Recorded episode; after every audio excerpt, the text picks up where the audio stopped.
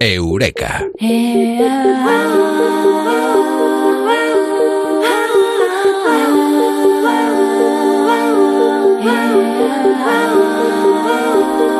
¿Cuántos años te gustaría vivir? ¿80? ¿90? ¿100? 110. Los que viven 110 años son supercentenarios. Son pocos, eh, muy pocos, eh, pero hay gente que vive 110 años y la ciencia ha investigado por qué han llegado a esa edad y encima por qué han llegado estando relativamente bien. Será el tema que tratamos en Eureka con Mado Martínez. Amado, muy buenas, ¿qué tal? Buenas noches, muy bien. Supercentenarios se llaman así, ¿eh? Es que nos para menos. 110 años. Me gusta esa esta pregunta que has hecho de ¿te gustaría vivir 110 años? Oye, pues no sé, porque yo, yo creo que si le hiciéramos esa pregunta a la gente, al igual algunos dirían, pues para lo que hay que ver.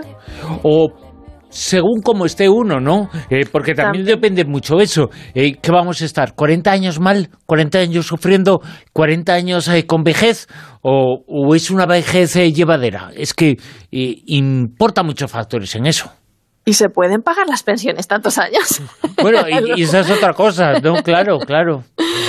Pero sí me acuerdo una vez que estuvimos hablando de la calidad de vida y de, la esperanza de vida de los países, que estábamos hablando en Eureka, no sé si te acuerdas, que España tenía más esperanza de vida que los ingleses, y te decías, bueno, lo importante es la esperanza de vida, pero también la calidad de vida. Claro. Cómo llega uno a esa edad.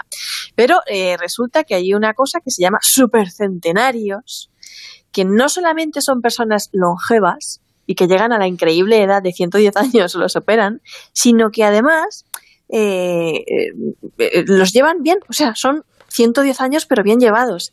Y son un grupo reducidísimo de personas porque, mm, porque, vamos, ya te digo, conservan todas sus facultades mentales, se desenvuelven perfectamente solos, sin depender de nadie que los cuide y rara vez, importante, rara vez se ponen malos, ¿no? Es como si tuvieran un escudo especial contra enfermedades infecciosas, el cáncer, etcétera, todas esas cosas como si fueran superhéroes de verdad, ¿no? Con poderes mm. especiales, ¿no? Así, a lo mejor por eso en este estudio científico del que vamos a hablar esta noche los llaman así, supercentenarios, como si fueran superhéroes.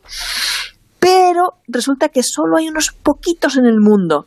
La probabilidad, la posibilidad de llegar a los 110 años es de una entre 100.000 personas. Y creo además que tú tienes un dato interesante también en Japón, ¿no? Eh, en Japón eh, tiene fama de ser uno de los sitios eh, en donde más tiempo más longevos son. 146 eran en 2015, ¿no? 146 eran en el 2015 los que llegaban a los 110, a esa increíble edad, que es una cosa bestial, ¿no? Es que no es hacerse mayor, es que es hacerse infinitamente mayor, más de lo que podemos imaginar. Sí, sí. Eh, entonces, eh, esta posibilidad, es una, la pregunta, ¿es esta posibilidad es que, de llegar a esa edad que es cuestión de suerte, de alimentación, de factores ambientales, algo genético o, un batiburrillo de todas estas cosas, ¿no? ¿Qué diablos tienen estos supercentenarios para llegar a los 110 años sin un triste tumor, sin un derrame cerebral, sin una mala gripe que se los lleve por delante, ¿no? Es, y es que esta es la pregunta que se ha hecho un grupo de científicos del Laboratorio de Tecnología Transcriptómica del Centro RIKEM de Ciencias Médicas Integradoras y se lo han preguntado porque, eh, bueno, eh, eso de llegar a los 110 años, como hemos dicho, es bastante raro. Es decir, no es lo normal. Es como que no, que no es lo normal. ¿Por qué? Pues porque lo normal es que con la edad los seres humanos eh, nos vayamos deteriorando progresivamente. nuestro sistema inmunitario se va, se va deteriorando, se va degradando, que es aquel que nos protege contra las enfermedades. Y este proceso, este deterioro inmunitario, tiene un nombre, se llama inmunosenescencia, y es el que conduce a un mayor riesgo de desarrollar cáncer, enfermedades autoinmunes, etcétera.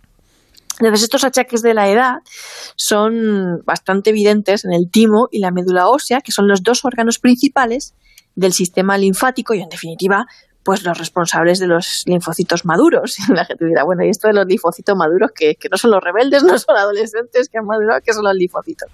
Bueno, pues poniéndome un poco ahí en plan los dibujos animados de esta serie que veíamos de Eras una vez el cuerpo humano, pues son las células inmunitarias, esos soldaditos de, ¿no? de, siempre, alertas y guerreros que, que, nacen en la médula ósea y patrullan luego por nuestra sangre. Qué bien estaría que los eh, chicos y los chavales de hoy vieran esa serie. ¿eh? ¿Verdad que sí? Lo que nos enseñó y lo que aprendimos. Lo que nos ¿eh? enseñó, madre mía, ya ves. Bueno, pues estos glóbulos blancos, en definitiva, pues van cuidando que, que, que no os pase nada y luchando contra cualquier invasión maligna. Y hay dos tipos de linfocitos. Los linfocitos B, que son los que elaboran los anticuerpos, y los linfocitos T, que ayudan a destruir las células tumorales. Mm, en realidad son un tipo de, glóbulos blancos. Eh, lo he aplicado así de forma muy, muy así, eras una vez el cuerpo humano y muy general. En realidad habría que hacer muchos más matices, pero necesito simplificarlo para pasar a la siguiente fase, al siguiente nivel, ¿no? Y así poder entender lo que estos científicos han descubierto, que es lo que han publicado además en la revista PNAS esta semana.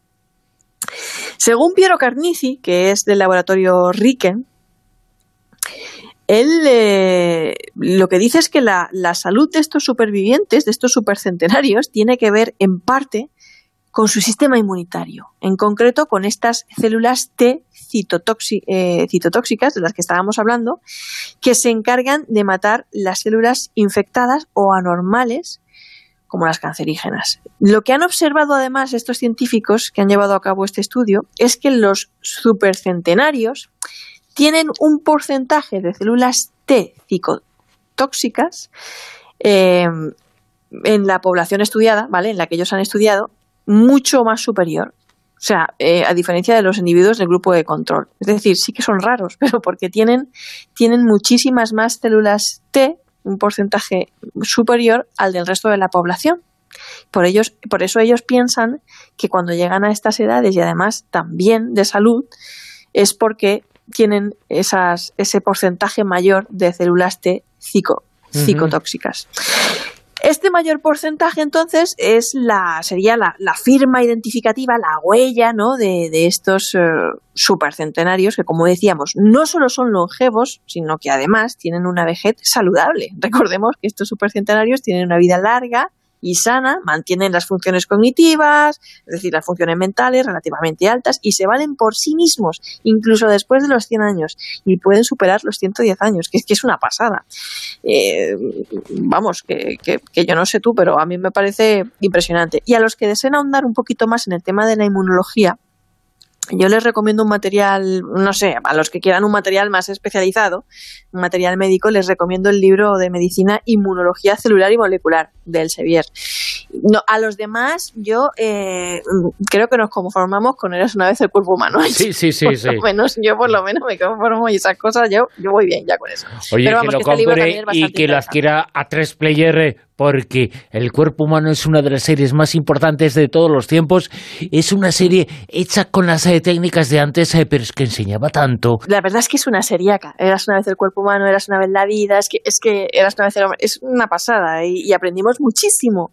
Es que eso era como el barrio Sésamo, pero de lo que tú dices, de la anatomía del cuerpo humano y nosotros hoy podemos entender estas cosas así de esa forma que las entendemos gracias a esa serie, porque son términos médicos tan abstractos, linfocito, no sé qué, y nace en la célula, pero cuando lo ves en dibujos animados con esa creatividad con la que lo hicieron, me parece impresionante la genialidad que tuvieron los creadores de esa serie de dibujos animados. Es como, wow, ahora lo entiendo todo y todo deja de ser tan abstracto, ¿no?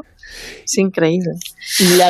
por lo tanto, las, eh, la clave está no en ese elixir de la eterna juventud, eh, sino en la inmunología. Eh, que seamos inmunes, que no enfermemos, esa es la clave para la vejez. Sí, bueno, además, y que yo sé que después, después de este Eureka, algunos nos vamos a poner un poco así como envidiosos, ¿no? Es decir, bueno, ¿y ahora qué pasa, no? Que, nuestro sistema Pero depende mucho de la genética, ¿eh?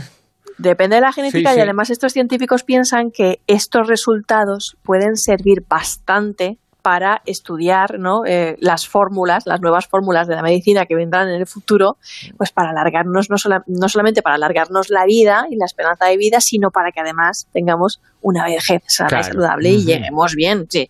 Pero vamos, que, que vamos, que, que, para los envidiosos, que estamos envidiosos, yo lo conozco. desde luego que sí. Hacer deporte moderado favorece el sistema inmune, sin pasarse, ¿vale? Porque si sobre calentamos el cuerpo, sobre, hacemos un sobreesfuerzo, conseguimos el, el, el, efecto contrario, se produce un bajón de defensas. Lo que hacer deporte moderado no es ponerse como objetivo hacer una maratón, eso no. Eso no, hay menos si no tienes entrenamiento ni nada así. Lo que comemos y lo que no comemos también importa. Los estudios también demuestran que meditar disminuye el estrés y fortalece el sistema inmune.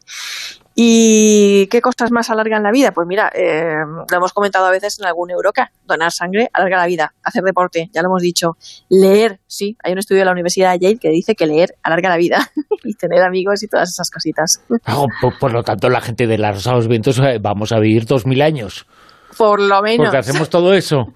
Y nos reímos mucho. Sí, sí. Eh, y, sin embargo, bueno, Servidor está hecho una caca. que, que, ha fallado, ¿no? Ay, el otro día me acordé de ti porque he empezado a hacer yoga y he dicho, madre mía, ahora entiendo, Bruno. Ay, con lo bien que son y lo bien que quedan las fotos, ¿no? Con lo bien que estás en casa. Sí, sí, sí. Es que viendo cómo los demás hacen yoga. claro, es que cuando se ven las fotos se dice, jolines, bueno, pues hasta llegar a esa foto hay todo un recorrido antes. ¿Cómo se suda con el yoga? La gente no lo sabe, lo que se suda, lo, que cansa, es un esfuerzo terrible. Eh, las fotos quedan muy bonitas, eh, pero es que las fotos eh, tienen un antes y antes de esa imagen y de esa satania hay mucho esfuerzo y mucha lucha. Y la gente no lo sabe. Bueno, y luego es un ejercicio muy importante, ¿no? Pero el pilates, eh, todo eso, es una forma de rebajar la intensidad del yoga sin que nadie se mm. moleste, ¿eh? es eh, distinto, pero en el fondo es que el yoga es No, no es lo mismo. Yo estoy yendo a yoga y yengar que es una cosa súper bestia y además dos horas de, de yoga y tengo una profesora que además que es, que es hindú y, y, es increíble. Yo es, es en plan como, a mí me sobra una hora en esto, ¿no? Pero vuelvo toda la semana, que es un poco más soca, ¿no? sí, sí. no sé por qué vuelvo, pero bueno. El yoga, el yoga también tiene esa parte de eh, superación, de reto. Eh, se pone como un reto eh, conseguir cosas porque en el fondo es, llego hasta aquí, voy a intentar llegar un poquito más lejos y forzar un poquito más mi cuerpo, ¿no? y de autoestima ah, y, de, claro, de ver que, que y puedo, que yo puedo, sí, sí. Sí, y de sacar tu mente y poner tu mente en el cuerpo y sentir, sentir que eres algo más que una cabeza pensante. Y tiene esa parte también de, de conectar con otras zonas de, de, tu cuerpo y dejar los pensamientos fuera. Y como dice mi profesora, ¿no? Tú crees que te duele la mitad del dolor, está en tu cabeza. Sí, sí. Y, a veces me siento como en el ejército ahí. Y si hacemos yoga, podemos mm. incluso aspirar a llegar a los 110 años, según este estudio. Porque fortalece nuestro sistema inmune. Desde luego que sí, una práctica meditativa, desde luego que sí. Y lo contaremos eh, aquí en Eureka si llegamos eh, más lejos o si llegamos, bueno, 100 años no está mal, ¿eh? También. Bueno, si los hados quieren. Que esos son los centenarios, pero hoy hemos hablado de los supercentenarios. 110 años eh, viven, 146 personas en Japón lo han conseguido, según el dato, el último dato que poseemos, en del 2015. Mado Martínez, muchas gracias. Un abrazo muy grande a todos.